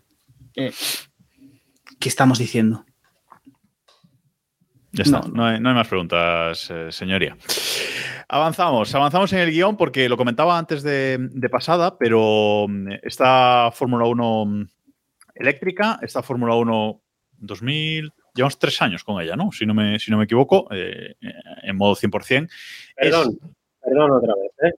Madre mía. Es la, la segunda vez, es la segunda vez esta temporada que aquí en Madrid que los monoplazas han llegado a los 380 kilómetros por, por hora. Todo un, un hito. El Musk ha dicho que su objetivo es que esta Fórmula 1 llegue de forma habitual a velocidades punta de 400 eh, kilómetros hora. Ahora con estos monoplazas más, más anchos, con con el- esta evolución de- del halo, etcétera, son mucho más eh, seguros y bueno, quiere que llegue a esos 400 eh, kilómetros por hora. Insistíamos antes en el ridículo que hacía la Fórmula E, no llegando ni a los, en ocasiones ni a los 200 kilómetros por hora en, en ciertos circuitos. A pesar de lo que Diego diga de la electrificación, eh, yo ¿Queréis creo. que? Ah, no, Venga, espera, saludos a don Mariano, ¿eh? Yo creo. Muteate, Dice la David. presidenta David, que, por David. favor, Ahora no era tu Eh, madre. Yo pensé que era tu madre otra vez, hombre. No, no, esta vez era un- venía de un poquito más arriba. Eh, dice doña Isabel que por favor cortaros un poquito eh, y que el Nos tema está de la viendo en Fórmula E, directo. por cuestiones legales no podemos hablar del tema. No puedes, no podéis hablar del tema tú, hijo. No, no, no, no, nosotros, no podemos. nosotros- no, no, no, no. Perdona, No podemos- la Fórmula ¿Qué contrato tenemos perdona, nosotros en, con- eh, perdona, en Netflix estamos retransmitiendo la, la Fórmula E y todos los y, y todo el resto de eSports. O sea, tenemos, no solo podemos, sino que debemos hablar de la Fórmula E. En fin. No, no, tiras, tiras. Eh, Jacobo, no sé. Ya- no sé ni por dónde- Es que es es que increíble esto, es que esto- esto Es es, que- es que esto es increíble. Eh, ya no, sé no ni le, por no dónde, le vamos a traer a este, ¿eh? ya no sé ni por dónde iba- ni por dónde íbamos. ¿Podemos hablar de Pato? ¿Podemos hablar un poco de Pato? Ha hecho una buena carrera. No, no, no, no. Vamos a ver. Eh, estábamos hablando del hito eléctrico que ha conseguido la Fórmula 1 aquí en este Gran Premio, de que por segunda vez esta temporada ha llegado a los 380 ¿Dónde, dónde, dónde? Bueno, Ah, vale, vale, vale. compórtate. Ha dicho, Eh, perdona David, eh, ¿dónde? En Pyongyang, te recuerdo, porque ha dicho por segunda vez. No la primera. Entonces decía, os preguntaba que, pesar, a pesar de lo que diga Diego de la electrificación de los monoplazas, que ahora le vamos a dejar, eh, me gustaría, Héctor, que, que me comentaras si crees que vamos a llegar el año que viene ya a esos 400 kilómetros por, por hora en, en recta. Bueno, es el objetivo, ¿no? Creo que es lo que se ha marcado también Elon Musk. Quiere vender esa Fórmula 1 de los 400 kilómetros eh, por hora y tal. Y es a lo que vamos. Es a lo que vamos. Y yo creo que, mm, hombre, sería un fracaso si el año que viene no se llegase a, los 400 kilómetros por hora. Nada, yo creo que con la nueva tecnología de, de baterías que, que ha introducido Tesla esta temporada directamente, pues creo que, van a llegar todos, que al final lo van a, copiar todos. Y si quieres, Héctor, digo Diego, pues te dejo ahora con tu rage habitual de todos los capítulos contra la Fórmula 1 eléctrica que aún así disfrutas. Eh, Yo creo que ya me he explayado más que suficiente. Todos sabemos que la velocidad no es nada eh, si las carreras no lo merecen. Eh, muchos monoplazas muy rápidos. A mí esto me recuerda a aquel monoplaza mm, que había diseñado para un videojuego Adrian Newey y que al final es prácticamente la mierda que tenemos ahora en pista. Que sí que muy bonito, que muy no sé qué, pero no hay Cristo que, que lo mueva, ni que lo adelante, ni que leche. Pues esto es un poco lo mismo tirad esto a la basura, recuperad aquellos monoplazas pequeñitos que eran como la mitad de esto, porque literalmente, o sea, si cogéis, si cogéis los, los primeros Renault de, de Alonso, los Ferrari V12, eran literalmente la mitad, la mitad de estos coches. Aquello eran monoplazas que podían competir, que podían adelantar, que se podían mover, que nos permitirían seguir corriendo en Mónaco. No me quiero ni imaginar lo que serían esos monoplazas en el nuevo Montmeló, porque eso sería espectacular seguramente. Madre mía. Pero, Mira, pero- los, pelos de, los pelos de punta, ¿eh? es que, es que vamos, es que sí. es que ese nuevo increíble que- circuito, ese nuevo circuito, cuidado. Es que, Es que es que, a ver, una carrera con adelantamientos y se os caen las bragas, de verdad. yo es que no- pues sí. Es que encima, es que sin DRS ni nada, no hacía falta ni DRS, era. Qué bonito. Pero en estos coches caben más pegatinas. Es que no pensáis en el negocio. Y luego Sí, pero ¿cuántas pegatinas lleva el Ferrari de Alonso, por ejemplo? Una. Bueno, una o dos. Las de Ferrari, de Ferrari muchas. Pero, pero claro, de Ferrari. Pero Sí, muy bien. El Tesla lleva PlayStation 8, etcétera, etcétera. Pero el resto, ¿qué? Es que, claro, hay que, hay que verlo. Bueno, el Tesla tiene Bueno, unas cuantas, ¿eh? Eh, lo de SpaceX, Neuralink, lo de Sí, claro. los agujeros estos y demás. Tenéis. Starlink, sí. Boring Company, todo, todo, todo lo del Tito. todo Claro, la cosa, la cosa sería llevar algún diseño, alguna publicidad que no fuese del puto dueño. O sea, no. Bueno, Diego, querías hablar de. Querías hablar antes de, de Pato, del piloto de. Del piloto de Andretti, eh, este piloto típico americano, con mucha tradición americano, que por fin llegó a la, a la Fórmula 1 y que realmente está haciendo, está haciendo una, buena, una buena temporada y, bueno, ha hecho una buena temporada y esta ha sido una de sus mejores carreras también. Sí, yo creo que ha tardado en. Bueno, tardó, Pato tardó en llegar bastante más de lo que de lo que de lo que creíamos, eh, de lo que, o de lo que esperábamos, porque al final eh, todos creíamos que iba a llegar cuando, cuando llegó Palou, y sin embargo se pasó muchos más años. Hay que reconocer también que, bueno, para, para estarse arrastrando en la Fórmula 1, pues oye, esos cinco títulos de la Indy que se, que se llevó a la saca, ¿no? Pero a pesar de ello, todos, todos creíamos que Pato iba a llegar antes y finalmente pues le costó bastante, pero bueno, aquí está, ha tardado en llegar, ha tardado en adaptarse, pero eh, en esta Fórmula 1 en la que ser mayor no es importante, nos lo están demostrando Hamilton y, Alonso. Yo creo que Pato puede ser un candidato serio a, hacer cosas importantes el próximo año o en los próximos años, ya que tiene una tendencia ascendente y este año yo creo que por fin ha explotado y está demostrándonos un poco lo mejor de él. Es una pena que en este gran premio en concreto no hayamos podido verle en esos adelantamientos tan característicos que, que nos demuestra, que nos tiene acostumbrados, pero oye, yo le tengo, le tengo bastante fe para el año que viene. Eh, Eso decía de Rosberg cuando volvió y. En fin. No Iba a decir que, que, Diego ha sacado un tema que no hemos sacado muchas veces y en esta, en esta Fórmula 1, en la que, en la que tenemos muy, muy pocos equipos ahora, eh, en esta Fórmula 1 en la que solamente tenemos ocho equipos, eh, ¿no creéis que esa permanencia a lo largo de, de, tantos años de los pilotos, pues evidentemente Alonso y, y Hamilton, que llevan ahí más, más, años que un bosque, que suele decir David, eh, nos preocupa un poco esta entrada de, de, nuevos pilotos, porque realmente si miramos esta parrilla de hoy y, y la de hace 10 años, tampoco ha cambiado tantísimo, eh, ¿no? A lo mejor había, habría que poner un límite de, de, edad ahí a los pilotos para que pudieran competir en esta... Hombre, que, que, que me digas esto cuando tenemos a pilotos como, como, como Zu o como Sunoda, que aún siguen por aquí por la Fórmula 1. Pero por... una cosa no justifica la otra, ¿sabes? Quiero decir, mmm, que tengamos a, a Stroll, Sunoda, Zu. Eh, Yo a Stroll no le he dicho, a mí es que me parece bien que esté aquí. Leclerc, burbujita Leclerc, eh, que tengamos ese tipo de pilotos, mmm, eso no justifica lo que entra por abajo con lo que deba salir por arriba. Eso yo creo que son cosas di diferentes.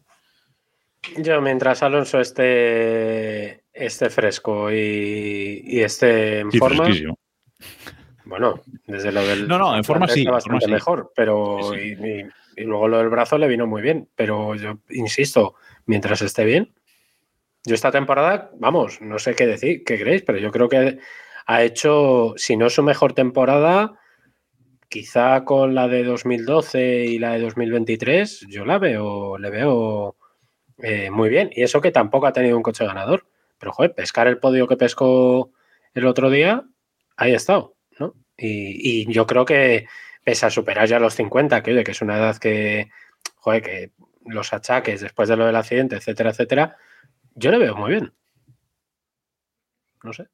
Yo eso no lo discuto. Verdad que tartamudea un poco ahora por lo del tal, pero. No, pero es que no, pero es que eso no, eso no lo discuto. Yo estoy diciendo eh, en cuanto a dar oportunidades a gente que venga por abajo o incluso eso, otros pilotos o pilotos que destaquen en, la, en esta fórmula E ahora en formato metaverso, en formato virtual, eh, que puedan destacar ahí, que puedan acabar en la Fórmula 1, que al final era el objetivo de, esta, de integrar la fórmula en eh, aquí, ¿no?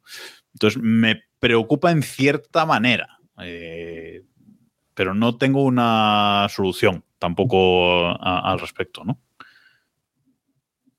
Es que si la solución es traer a gente, por ejemplo, yo qué sé, lo de las transseries, me, me vais a llamar transfobo, pero después de cómo ha David, salido lo de tío, Chadwick, no. No, ya. pero es verdad, es que esa gente no debe estar en la Fórmula 1, no dan el nivel. No me preocupa, ha salido no mal. me preocupa porque Netflix después esto lo corta. Bueno, ya está, hemos muteado a David porque ya no... no Lamentable. No podía, podía seguir. Gracias eh, a nuestro equipo de producción. Sí, como siempre ahí, eh, geniales. Bueno, vamos a, vamos a ir cerrando esta última carrera de la temporada. Eh, vamos a comentar ahora en, en un segundo eh, cuál ha sido para nosotros el mejor momento del año, aunque evidentemente la semana que viene haremos el capítulo especial resumen de, de la temporada. Pero antes de eso os quería preguntar si veis merecido este noveno título de, Hamilton, eh, si veis que Tesla ha hecho las cosas suficientemente bien como para que eso, como para que el título eh, sea para, para, Hamilton, aunque Tesla no ha conseguido eh, ganar el de, el de constructores, que recordemos que ha sido para, para Haas. ¿Pensáis que es merecido este, este, este título de, de Hamilton esta, esta temporada? Héctor. Bueno, a ver, yo creo que cualquiera de los tres se lo podría haber llevado este año. Eh, lo merecían los tres. Sí que, creo que el mejor monoplaza lo tenía Hamilton. Y pese a ello, pues le ha costado llevarse el título. Por lo tanto, yo tal vez eh, me quedaría con. Hombre, yo creo que lo, habría, lo, habría, lo habríamos celebrado más, ¿no? Si hubiese sido Palou, sobre todo. Sí, hombre, eso por supuesto. Peligrosamente mm, colocado. Mm, sería mi titular para el, para, el, para el título de Hamilton. Regreso de triunfal del autodenominado Goat eh, para, para lograr Igual ese. era no- Latifi, acuérdate. eh, eh, gran Latifi. El, ¿Quién? eh, y, pero bueno, peligrosamente colocado. Lo, el regreso al equipo del dueño en el momento, tra- tras el fichaje del diseñador estrella para llegar, ganar ese noveno título. eh, se ha pasado el año haciendo referencias a ese regreso de Schumacher con Mercedes que vivimos hace años y en el que había muchas esperanzas y finalmente la cosa no fructiferó y diciendo que esto iba a ser diferente, que realmente él estaba preparado, etcétera, etcétera. O sea, a mí me parece que está todo demasiado, demasiado colocado, demasiado vendido y que es. Y bueno, los derechos, los derechos estos eh, de este documental que han estado grabando toda la temporada y por los que nos han y por los que no han permitido a Drive to Survive eh, per- permanecer en el box y, y grabar contenido sobre Hamilton, creo que puede tener bastante que ver y bueno, no, no podemos olvidarnos de que Elon es el propietario de la Fórmula 1, ¿no? Es decir, no sé, todo está demasiado colocado, que regrese Hamilton a estas alturas y gane el título, así. Yo es que no soy conspiranoico y Hamilton lleva dos años sufriendo ahí desde que volvió. Ha sufrido dos años, quizás por eso se compara con lo de Schumacher, con lo de Michael. Recordemos, es Schumacher bueno, no el otro. Eh, y lleva dos años sufriendo y al final lo ha conseguido. Yo veo bastante trabajo y no soy conspiranoico en ese, en ese sentido. No sé, Die- no sé, Héctor, si tú lo eres también. A ver, yo lo, lo primero que pienso es que Elon lo que busca es la pasta. Lo hemos visto también con, con lo que decía antes Diego, ¿no? La venta de la Fórmula 1, los derechos actuales, los tiene una plataforma con la que él pues, tampoco se lleva especialmente bien, ¿no? Que es la de Jeff Bezos. Eh, y aún así le ha pagado un pastón por la Fórmula 1 y lo, y lo ha vendido, ¿no? Eh, por lo que yo creo que el- al- lo que le prima es la pasta. Y tener una Fórmula 1 potente con este final de temporada era lo principal para él. Antes que el título de Hamilton, antes que lo que sea. Yo no creo que, que le convenga lo de, lo de Hamilton. Lo que sí que creo que le conviene es que el título fuese apretado. David. Bueno, Elon ya sabemos cómo, cómo negocia. eh, Por cierto, espera, que no te hemos tenido aquí durante la temporada. que- Aparte de, de si, de si es merecido ese título de, de Hamilton, ¿cómo has visto la temporada de Hamilton en sí? ¿Piensas que ha estado su mejor nivel o regulinchis? Hombre, a ver, yo creo que después de. A ver, lo que vimos en Abu Dhabi, me refiero en la primera carrera, eh, fue espectacular. Yo no me esperaba que un señor ya con la edad que tiene eh, con los problemas eh, que ha tenido en el, en el pasado, no voy a hablar de lo de las adicciones porque no creo que sea el sitio, no me esperaba que estuviera a ese ritmo. El adelantamiento que le mete a Drugovic en Las Vegas, por fuera de donde el casino, donde el Caesars Palace, eh, en fin, yo creo que para mí es la acción del año, ¿no? Muy por encima de lo que, de lo que hizo en Le Mans o lo que hizo en, en otros circuitos, ¿no? Y, y yo creo que ha estado muy bien. Dicho esto, a mí me hubiera gustado que ganara Palou, sinceramente. En Madrid, por supuesto, pero me hubiera gustado que ganara Palou porque es verdad que le veo que, que tiene potencial, que está en su mejor momento. Y Norris, Norris yo creo que ya está de capa caída, desde lo de, de lo de hace unos años ya. A yo ver, creo que ya está eh, pensando en otras cosas. No creo sé, que podemos estar todos a de Vettel, ¿os acordáis de cuando Vettel se retiró? Pues yo a Norris le veo muy parecido. Ya estamos con la analogía siempre igual, que si los cuatro títulos, que si luego la caída, que si Hombre. no sé qué, que si no sé cuánto. De- Es que- Ya está bien esa historia. Em, Recordemos que, Norris, mucho, ¿eh? recordemos que Norris ha estado a un tris de ganar el título. A a mí lo que ha dicho David, eh, la verdad es que Norris actualmente con ese pelo que poco a poco se va también tal, Bueno, bueno. le va clareando, a mí me recuerda bastante a Vettel, ¿eh? Pero sí, pero ¿qué recuerda a Vettel si ha estado luchando hasta la última carrera por el título? O sea, mm, no. O sea, yo creo que estoy de acuerdo con, con David pero- en que ese podio en Madrid con dos españoles, si ya todavía Palou hubiera ganado el título, había sido, habría sido apoteósico eh, a pesar del, del circuito. Pero, joder, no me digáis que Norris está en su decadencia cuando ha estado. es- cuando tiene cuatro títulos mm, hasta hace tres años eh, que ganó el último y, y ha estado este año luchando ya hasta el final, que le ha costado a McLaren eh, recuperarse de. que hubiera fichado época. por. Claro, bueno, porque hubiera fichado por otro. Tuvo ofertas. pero con el McLaren ha estado luchando. Sí, sí, todo lo que Y tú le, y le ganó, y le ganó Palou, también te recuerdo, ¿eh? Bueno, Claro. Como sois. bueno, ahora sí, eh, vamos a ir cerrando esta parte de la carrera y esta parte de lo que es Fórmula 1 en sí, antes de pasar a las, a las noticias con el mejor momento del año para nosotros. Vamos a aprovechar que está eh, David aquí, así que vamos a empezar eh, por él. 35 grandes premios, muchísimas cosas fuera de pista. Creo que tienes para elegir, David. A ver si... El cómo nos momento-. El momento del año fue, para mí, yo creo que fue evidentemente el Gran Premio de, de Madrid, cuando entra Hamilton victorioso, él. campeón. Hombre, claro, escucha. Y sobre ¿Qué todo ese que no me momento donde sorprende? la, donde la presidenta le da el título, le da la corona de laurel y le proclama campeón del mundo. Pese a todo, eh, creo que Hamilton cometió un error de protocolo, que no se arrodilló como debía. Se lo vamos a perdonar por el tema de la prótesis, pero, pero bueno, eh, para mí fue el momento. Para mí el Gran Premio de Madrid, en general, ¿eh?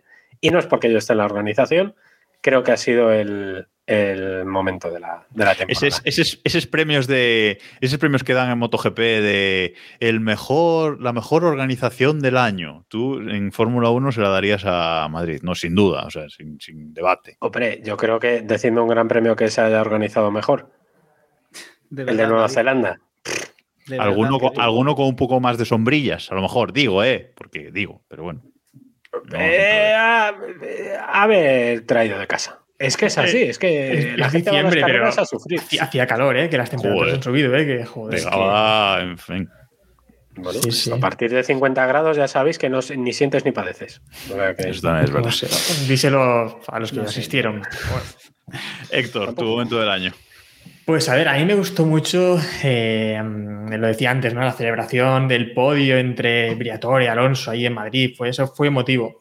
Pero no voy a quedarme con No Madrid. me podéis elegir Pues, todos Madrid, porque No, no, no, no, Bueno, no, no voy a quedarme, o no voy a sí. quedarme- voy a elegir otra, voy a elegir otra. Eh, me quedo con el Gran Premio de Irán eh, cuando, cuando en Tesla le pusieron a, a- a X palito palito, le pusieron el le pusieron a- el autopilot, ¿no? Parecía, y después hubo mucha polémica con esto también, y confundió, parece, a, a- el Changan Wolf de One Yuzu, lo confundió con algo y se estrelló contra él, y después hubo mucha polémica con esto. Eh, me divertí mucho, con sobre todo lo que fue después del Gran Premio, investigando si habían utilizado el autopilot y demás. los vídeos parece- que. Sí, que circularon por la red y me parecía apoteósico. Yo creo que ese, es, lo que es esa noche nos lo pasamos en grande. Eh, que por cierto, si no habéis visto esos vídeos, ya vais un poco tarde, pero todavía están en nuestro grupo de, de metaverso, que es t.metaverso barra Keep Pushing F1. Recordad que os podéis unir ahí, os podéis meter ahí en el, en el grupo, que ya somos más de 3 millones, creo que hemos pasado esta, esta semana. Así que, bueno. ¿Habéis ahí- quitado ya lo de la gotita de sangre? O o es que duele un poco, ¿eh? Yo os lo digo, os recomiendo. Meñique, si lo tenéis todavía y no tal, meñique y. Para adelante. Recomendaciones, ¿eh? cositas de, de David. Eh, No, os decía no, que lo había, ahí- no lo había dicho hoy aún, lo del T.M. Joder, madre. Madre No, pero os iba a decir que, que ahí podíais eh, podéis buscar en el buscador que, que va muy bien y, y os van a salir estos, estos vídeos. Vale. Diego, tu momento del año. Eh, yo me voy a ir. He de decir que estaba tentado de, mencionar el Gran Premio de Madrid, especialmente ese momento cuando, cuando faltaban 40 vueltas para terminar la carrera y se vaciaron las gradas porque la gente estaba, estaba hasta los huevos. Eh, pero no, yo creo que me voy a ir a, a la carrera del circuito urbano de Rangún en el Gran Premio de Myanmar. Ese, ese Gran Premio durante cuando, cuando cayó el diluvio y se llegó un punto en el que se quedaron sin neumáticos de. se agotaron los neumáticos de mojado y pudimos ver a Norris y Alonso peleando las últimas vueltas con neumáticos de seco en medio del diluvio, que yo no sé cómo no se mataron estos dos, hasta que sacaron el, el safety drone y, ya luego hablamos de estos puntos eh, con decimales que se ha inventado Elon, pero para mí fue un momentazo. Fue quizás la única vez de la temporada en la que me recordó un poco aquella Fórmula 1 de viejunos, ¿no? De cuando éramos más jóvenes y había realmente luchas en pista y demás, y la verdad es que me pareció, me pareció espectacular. Yo pensé, realmente pensé que ibas a elegir otro gran premio, pero bueno, este con lluvia torrencial también te, me cuadraba bastante para, para ti. Eh, yo el momento del año, eh, y me sorprende que ninguno lo haya eh, elegido, eh, es el primer gran premio de la historia de Fórmula 1 con nieve. Ese gran premio del Ártico que hemos tenido este año por, por primera vez, en el mes de agosto, además. Eh, y me sorprende que ninguno lo haya elegido porque Pirelli mm, acertó a medias con los. Eh, con los Michelin, Michelin, Jacobo, tío. Michelin, que estamos aún en. Es que, que estemos con Pirelli aún. Sí, es que Yo sé, o sea, les echamos de menos. ¿sabes? Les echamos de menos, pero tampoco. Sí, realmente un poco sí. ¿Quién nos lo iba a decir? No, decía que, que Michelin, que, que realmente creo que acertó a medias con los neumáticos con, eh, con tacos, porque al principio de la carrera eh, muy bien, pero luego el final, eh, ya con la, con la nieve dejando, dejando carril y los tacos desgastándose, etcétera, para mí fue un poco dramático y fue un poco, un poco de chiste, ¿no? Pero bueno, también hay que ver que fue el primer gran premio sobre, sobre nieve. mm, Así lo quiso la, la Fórmula 1 y, bueno, creo que hay cosillas a, a mejorar, pero bueno, esa parte final de la, de la carrera es difícil de, de olvidar. ¿eh? Sobre, sobre esa carrera, eh, fracaso absoluto de los neumáticos de clavos. Yo pensaba que los iban a sacar, sobre todo al principio, pero hicieron lo de siempre. Sale el safety drone, luego sale el virtual safety drone y al final, como la pista ya estaba más o menos, sacan los neumáticos de tacos. Yo insisto, hay serios problemas. De hecho, en Madrid ni siquiera tuvimos. Evidentemente no Eh, creo que hubiera hecho. Hombre, mm, Por lo que 50 sea, por lo que sea. Por lo que no, sea, no los los llevaron neuma- por lo que sea. no había neumáticos Hay para gente nieve. Bueno, que le hubiese igual el asfalto se hubiera levantado. Pero yo, por mí, un poco de, de nieve, o, o si no, se tira arena, que total, ya lo dijo Bernie hace no mucho, que si hay que tirar arena al circuito para que se, se haga un- una carrera un poquito serio, más entretenida, se hace. Pero, Pero yo lo de los neumáticos de clavos me pe- pensaba que los iban a sacar. ¿eh? ¿En serio? O sea, ¿en serio pensabas que íbamos a salir con neumáticos de clavo en esa carrera? Porque aquí todos teníamos claro que no se iban a usar. Pues yo tenía esperanzas. Vale, pues, en fin, no aprendemos. Al final es que no, es que no aprendemos. Bueno, cerramos el. No eh, descartéis que el año que viene en Madrid metamos nieve de Sí, esta. no. Artificial, se está valorando eso, se está contando. Sé, me Lo peor, lo Sí, peor sí, es que sí, me lo sí. creería. Es que lo Sí, peor sí, es que me lo creo. Más madera, ¿sabes? Vamos Ya a ver, valorándolo seguro que lo están valorando. eh. No, hombre, vamos a ver, ya hemos visto que durante los partidos de fútbol funciona. ¿Por qué no vamos a meter nieve en los, en los circuitos ahora? Hombre, tendrías que No. ¿No teníais quejas del calor? Pues vais a flipar el año que viene. La mitad de la carrera, de hecho, va a ser con nieve. La otra mitad. Dejamos a, David con sus, de- con sus El- la verdad es que el, el efecto suelo en esta carrera con el tema de la nieve también fue espectacular eso, ¿no? Con esas ráfagas y demás. La visibilidad aquí importó poco, Sí. pero bueno, fue divertido. No, no importaba, o sea, realmente, pero bueno. Estuvo, estuvo interesante. Bueno, vamos a repasar el Mundial para cerrar el, Gran Premio. Eh, recordemos que llegábamos a, esta carrera con Hamilton en, en cabeza, con 637 con 3 puntos, eh, Norris segundo con 606 y Palou, eh, perdón, sí, y Palou tercero con 592 con 2. Pero al final el campeonato queda Hamilton líder y campeón del mundo por novena vez con 655 con 3 puntos, Palou 652 con 2 puntos, Norris 650, que yo creo que es el único, el top 10 que tiene puntos enteros. Ah, no. Ahí eh, está Duhan también con, con puntos enteros. Bueno, 650 para, para Norris, Piastri 524 con 4, Pato 510 con 5, Leclerc 410 con 5, Alonso 302 con 7, séptimo acaba Alonso. 312, te has dejado ahí 12. 312, puntos perdón. de- 312 con 7. Acaba séptimo Alonso esta, esta temporada. Veremos en el que viene si puede subir ahí un poquito más. Duhan 306, Drugovic 297 con 2 y eh, Raikkonen, hijo, con 250. Último del campeonato Stroll. eh, ultimísimos, eh, con su noda en, dura lucha, con bueno, con su noda y Musk realmente en dura lucha por, por no ser últimos, nove- eh, 91,5 para Musk, 88 para su noda y 76 para eh, Stroll. Nos ha quedado un campeonato, mmm, bueno, eh, en, la parte, en la parte alta bastante disputado. Hasta mitad de temporada los cinco primeros estuvieron ahí y luego, bueno, pues esos tres que han llegado al, al final. Y dejamos el resto para el episodio de la semana que viene de, de repaso de la temporada y vamos con las eh, noticias.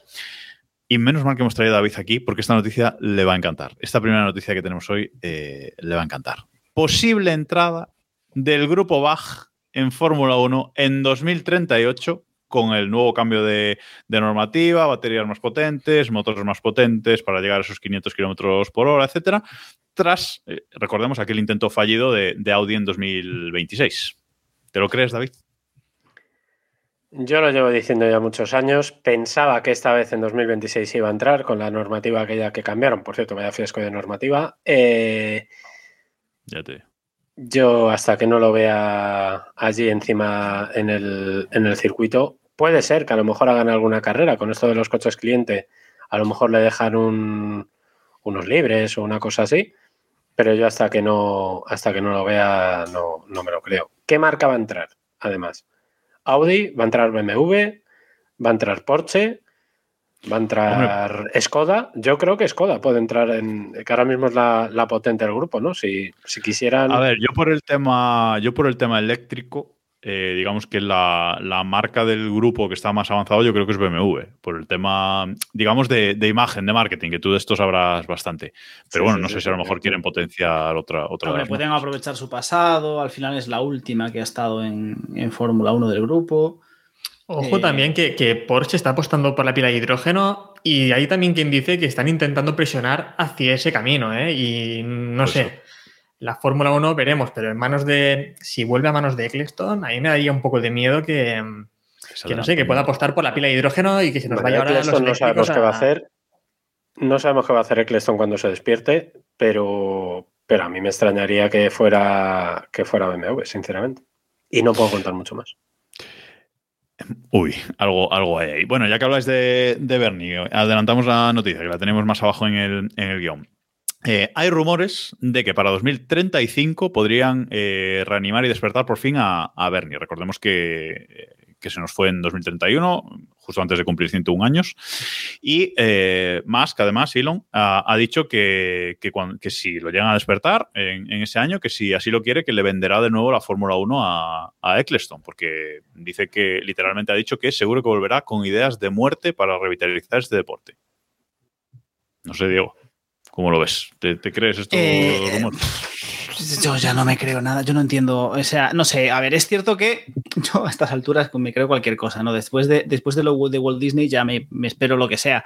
Pero yo creo que lo de Bernie va para más largo, va más para largo, y yo creo que ese, lo de las ideas de muerte y demás, sabemos cómo es Elon, y ese, ese comentario no está tirado al azar, y me parece que no tienen el más mínimo interés en vender la Fórmula 1 ha intentado quedar bien, pero llevaba mucho tiempo detrás de. De hecho, cuando Bernie volvió a comprar la Fórmula 1, ya se rumoreaba que Elon quería hacerse con el, con el campeonato para electrificarlo en aquel momento.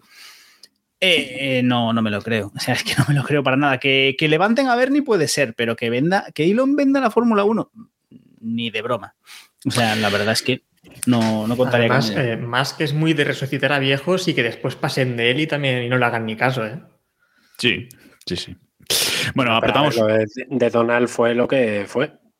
Bueno, no vamos a entrar ahí, que además nos quedan solo 10 minutos para cerrar el, el programa de hoy. Ya sabéis que aquí en Netflix vamos un poco más encorsetados que, que antes, que, que en los últimos años, con esos programas que teníamos de tres horas. Eh, pero nos quedan 10 minutos solo hoy y nos quedan tres noticias que, que comentar. Eh, posible prohibición del uso de las inteligencias artificiales para las decisiones eh, estratégicas en carrera, Héctor. Ni siquiera así, a Ferrari le va bien, o sea que a ellos le dará igual, eh, pero no sé cómo, cómo lo veis, volver al método tradicional. A ver, yo lo veo bien. A mí me gusta que sea una persona en la que al final se equivoque, porque para ver que en Ferrari se no tengo a quién culpar, ¿sabes? me gusta echar las culpas a alguien. Mm, Y ¿de quién pido la dimisión aquí? ¿Del que diseñó la creo- De? Siri, no sé la si dimisión de Siri, tío. O sea, No, no, no. No sé si sabéis que el problema de, de lo de la estrategia en esta carrera, por lo menos en la de Madrid, no sé si en las anteriores, de Ferrari ha sido un problema de traducción. Que lo tenían pasado italiano, inglés, español, pero alguien se lió, me imagino que sería Iñaki Rueda, como siempre, y eh, tradujo. ¿Cómo es? claro, ¿cómo te gusta, tío, darle ¿Cómo te palos? gusta Madre mía. darle, eh? Ay, Madre no, mía, tío, si Vettel lo tiene ahí es por algo. Esto es así, pues no sé por qué lo tiene, porque tendrá algún cadáver en el tal. Y el problema era de traducción, literalmente. Creo que pa- no pasaba eh, italiano, inglés, español, pasaba italiano, español, inglés. Y como ya nadie habla inglés, pues eh, fue un problema muy serio. Entonces los pilotos no se entraban. En fin, menos mal que estaba Alonso, como siempre. Bueno, sí, al final hizo la, la estrategia, pero mm, no sé, yo tengo sentimientos encontrados con esto. Yo creo que la- las IA son, bueno, eh, le han dado un poco de chicha a las estrategias en, en carrera, inventándose cosas que, que a lo mejor los humanos no llegábamos a, a ver, o los estrategas de pista no llegábamos a ver, y le han dado una vueltecita. Eh, es que después tienes casos como casos como el que vimos, eh, creo que fue en Irán, ¿no? Cuando todas las IA reaccionaron al mismo tiempo, lo mismo, porque era la mejor estrategia, y al reaccionar todas igual, Bueno, eso es verdad. colapsaron también porque Kenia, en Kenia. ya no era la mejor estrategia, la mejor estrategia hubiese sido Kenia. otra, diferente. Entonces, Sí, fue en Kenia, es verdad. Tienes razón. Sí. Bueno, veremos, veremos cómo avanza esto. De momento es un rumor, eh, es una propuesta, no es ni siquiera una propuesta para el reglamento deportivo de- del año que viene. Veremos cómo, cómo avanza. Eh, Felipe Massa eh, quiere seguir los pasos de Alonso y Hamilton y quiere volver a competir en la Fórmula 1. Eh, Felipe Massa, no el hijo. Felipe Massa. Nadie lo quiere fichar, evidentemente. Solo ha hecho equipos además, 16 huecos. No cabes. Además, si se aplica esa norma que decía yo antes eh, de echar a los viejos, pues ya Da menos. un, poco de peni- da, da un poco de penita porque le ha faltado, eh, o sea, yo, yo no sé qué puede, qué puede hacer más. Ha pasado a las televisiones, ha estado por los boxes, ha- en redes sociales ha dicho que tiene ganas, subista, se pasa el día subiendo vídeos eh, entrenando. Eh, eh, no tiene ningún sentido. no sé si por el meme o por qué, pero tiene No sé, pero no tiene, ningún, no tiene ningún sentido. Es decir, yo, yo creo que le ha sentado especialmente mal lo de Hamilton. Recordemos que esa rivalidad nunca, nunca consiguieron curarla del todo, pero, pero es que, no sé, es, es ridículo. Es decir, es un Hombre, poco el, meme del, el meme del señor suélteme ya, que no... Yo creía Sí que después de hacer campaña, campaña con Samu se iba a quedar allí en, no sé, para... Incluso yo, fíjate, se había llegado a plantear que podrían hacerle ministrable, eh, pero bueno, Samu No ha decidido querido, no ¿eh? contar con él en... No, no. ¿No ha querido él o ha sido Samu? No sé. No, no, Samu, Samu. No. Digo que Samu no ha querido. Ah, que Samu no ha querido, normal. Por, por- normal, por lo normal, que sea, normal. por lo de suélteme, suélteme señor el brazo, que, que ya está. Me o sea, imagino. Os voy, Me os voy a comentar una cosa que me, que me están comentando desde, desde realización que podemos, que podemos contar. En la nueva temporada de Drive to Survive, la decimotercera, creo que se estrena en, en marzo del año que viene, va a haber un capítulo hablando de este tema de, de Massa, con entrevistas exclusivas a, a Massa y esta intrahistoria. No vamos a decir más aquí. Por lo que sea, se ha grabado hace poco en un circuito maravilloso. Eh, efectivamente, no podemos decir más. No, yo creo que si más se tiene alguna oportunidad fue antes de la victoria de Drugovic, pero del, del mundial de Drugovic. Sí. pero ahora ya, Sí. ahora ya se la ha pasado el arroz, ya no, ya no tiene nada. Bueno, y vamos con la última noticia. Yo creo que es la más importante, o la que más nos afecta a nosotros eh, realmente. Y es el tema del eh, juicio de, de Iván, de nuestro ex compañero de, de podcast y ahora programa de televisión, eh, Iván Guillán. Pues eh, tenemos que eh, hablar de este, de este juicio que se ha, se ha iniciado. Este juicio está esta semana, de hecho ayer, ayer lunes se, se iniciaba el, el juicio. Recordemos, para el que no esté bien situado en, en la historia, eh, a finales de 2032 sale del equipo, del equipo Williams, el jefe de equipo de, de Williams, y lo, lo bajan de, de ahí los, los, inversores, y se le ha acusado de falsedad documental y de pues, eh, planear las estrategias con el F1 Manager, básicamente. Eh, la inteligencia artificial de Williams era el F1 Manager manejado por, por Iván. Eso es si lo único, ¿sabes? presunto, ¿eh? O sea, presunta falsedad documental. Eh, y ahí está. Pues, Y eh, también se comenta que algún título voló de las vitrinas de Williams, ¿eh? Algún título se llevó a casa Se también. dicen, di- dice- se dicen muchas tonterías. Se dicen muchas tonterías. Reco- o sea, todos sabemos que las copas que, se, que, que tenía Iván en la estantería cuando grababan eran réplicas que le regalaron, que le regalaron en el equipo. Y yo creo que es que so- nosotros somos los más indicados porque le conocemos para decir que esto no deja de ser. No dejan de ser habladurías. Eh, la experiencia, sea, el tema de la falsedad documental David nos puede explicar perfectamente que es una cuestión muy relativa y que obedece a una cuest- algo de opinión. Es decir, entonces no vamos a meternos, no vamos a meternos en eso. Y lo de la experiencia, lo del F1 Manager me parece, me parece Era- joder, y, y además Iván era bueno al F1 Manager, que quiere decir, ganó el, con- ganó el Aparte, concurso es que nos ganaba, ganó- es que el nos ganaba a, a- a algunos a veces. Es decir, no en sé el qué- F1 Manager ganó aquel concurso, que yo creo que también es un poco lo que le catapulta y lo que ya se lo cree él y falsifica algún documento y demás para llegar ahí.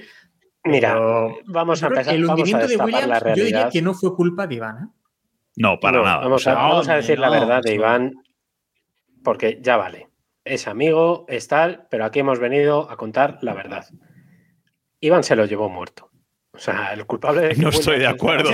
No estoy de acuerdo para o sea, nada. Vas a hablarnos tú, Iván tú, precisamente, precisamente tú Entró vas a para de destrozar el equipo por dentro. Que vamos a decirlo así claramente, hombre, por Dios. Que después de aquello, O sea, que Pero si estuvo a punto. Hombre, en el momento en el que fue de la mano de Maldonado, yo ya dije, este se lo lleva. Fijo. Pero a ver, eh, Él, acabo él lo hacía con ilusión, ¿eh? Él lo hacía con ilusión. Un segundo, Sí, sí, un eh, segundo, David. Eh, tu, teoría, tu teoría es que no podía soportar más la lenta muerte de Williams y entró Y para mató. matarlo definitivamente. Correcto. Sí, sí, No sí. te lo sí, compro, sí, eh, sí. pero bueno, como teoría. Que sí, que sí, que sí, que sí. No. Que sí, que sí. Bueno, desde Pero bueno, aquí vamos a ver en qué acaba el juicio. ¿eh? No sé. son opiniones, eh, todos son presuntas, presuntos cargos y desde aquí nuestro máximo apoyo a, a Iván en ese, en ese juicio que se va a alargar eh, creo que un par de meses todavía. Entonces, bueno, a ver si a principios de año por fin podemos tener buenas noticias y quién sabe si recuperarlo aquí en el, en el podcast o por lo menos hacerle una, una entrevistilla. Y nada más eh, por esta semana. Eh, muchas gracias a todos los que habéis estado aquí en, en Netflix viéndonos en, directo. Gracias a los de la sala del, del metaverso con sus preguntas en el chat. No hemos tenido mucho tiempo hoy para, para leer, pero, pero muchas gracias que, que os tenemos a todos en, eh, en cuenta. Recordad, eh, para seguirnos, eh, estamos en todos lados, como, como siempre. Eh, estos capítulos podéis ver en diferido en, en Netflix, quedan aquí, aquí subidos. Y en el grupo de t.me taverso barra Keep Pushing F1. Ahí, ahí podéis uniros a toda la, eh, la comunidad. Y también, como sabéis, estamos en Mastodon, más.to barra Keep Pushing eh, F1. Ahí es, es nuestra, nuestra cuenta, que nos migramos ahí tras la muerte de, de Twitter. David, sí. Puedo contar una cosa. A ver, mañana me imagino cuando se publique, cuando ya esté disponible este capítulo en, en diferido, se van a poner a la venta las entradas para el año que viene. Lo digo, eh, me refiero en el, para De el Gran. Premio de Madrid. Para el Gran Premio de Madrid. Montmeló está de, de ruido y ya no va a volver. Hombre, eso deja de trolear. Entonces, este año va a haber, eh, para el año que viene, tenemos pensado hacer una grada fans. ¿Vale? Yo, si nos importa, le voy a llamar la grada Keep Pushing. La vamos a dejar baratita. Entradas, 3.000 euros cada día por 9.000 pavos, que es poquito. Te puedes ver los tres días de, de Gran Premio y a lo mejor os damos una botellita de agua. Pero solamente si. si Bueno, yo, pequeñas, yo si, si añadís lo de la sombrilla que os dije antes, creo que el pack No, es no, perfecto. lo sombre- Bueno, lo voy a negociar. Venga, no lo tengo muy claro, pero con Vale, el excedente eh, que hay de crema danos- solar. En comparación con otros circuitos, no es un mal precio, ¿eh? El que se queda la grada. No, no, está bien. Está bien. está Sí, bien. no, al final. Con Bueno, respecto con la inflación que ha habido en los últimos años, la verdad es que no está. Mañana, rápido, volad, porque el primer millón de entradas eh, se. Eh, David, ¿a qué, hora, pasa. ¿a qué hora salen? Porque esto desde esto a las 8 de la mañana se publica ya en, en diferido, que no lo haya visto a las 8 de la Sí, mañana de, imagino de que a mañana ya las- se publica. ¿A qué hora salen las entradas? O sea, una hora prudente, no sé, pillará a todo el mundo desayunando, a las 4 o las 5 de la mañana, más o menos, no sé, cuando le dé yo al botón, o sea que más o menos 4 o Acá 5 te, de la mañana. levantas, David. A ver. Yo, eh, ya sabéis que yo lo de dormir ya no, ya no lo practico. Bueno, ahora, a quien, por- quien quiera tiene la opción de no, de no hacerlo, ya lo sabemos. Por eso, pero bueno, sí, es polémico el tema. Bueno, pues hasta aquí eh, por esta semana. Muchísimas gracias, David, por haber venido después de, de tanto tiempo aquí con. A ver si pasa menos. Y muchas gracias, Diego, Héctor, por estar aquí una semana más. Un abrazo a todos, muchas gracias a nuestro público y nada, volveremos el año que viene cargados de, de energía. Sí, ya me estoy olvidando del resumen de temporada porque estoy hasta los Se va a huevos borrar. y quiero que, quiero que termine esta temporada ya, por favor. Y, y nada, un abrazo a todos y esperemos que tengamos una mejor temporada el año que viene con circuitos en condiciones, no como este. Y felices fiestas y sobre todo un abrazo a Iván también, que lo estará ahí pasando mal en solo ahí en donde esté. A Calameco. Bueno, gracias a todos y nos escuchamos la semana que viene. Adiós. Adiós.